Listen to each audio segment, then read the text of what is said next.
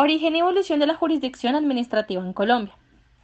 Este se da inicios con el origen de un Consejo de Estado, para ser exacta, en 1815. Todo esto con el fin de otorgar al Ejecutivo una autoridad política.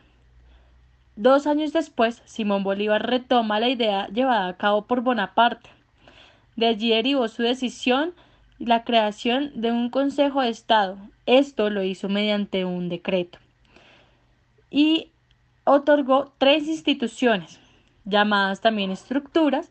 Estaba Estado de Hacienda, Marina y Guerra, Interior y Justicia, a los que hoy en día los podemos referenciar como ministerios.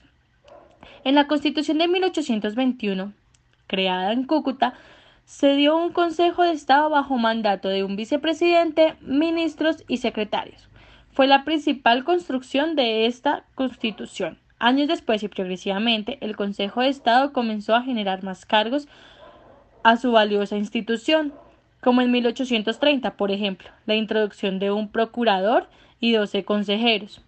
A su vez, en 1886, muchos años después, se otorgó y consagró al Consejo de Estado como un juez máximo dentro de la jurisdicción administrativa en Colombia y para la actualidad, desde la nueva y actual Constitución en 1991, el Consejo de Estado toma como poder para dirimir en asuntos de intervención de guerra, como el ingreso de tropas internacionales y a su vez en declarar lo que debe hacer las tropas nacionales.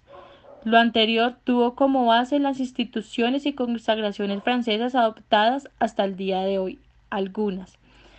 También está institución entra a regular todo lo que concierne en cuanto a lo administrativo.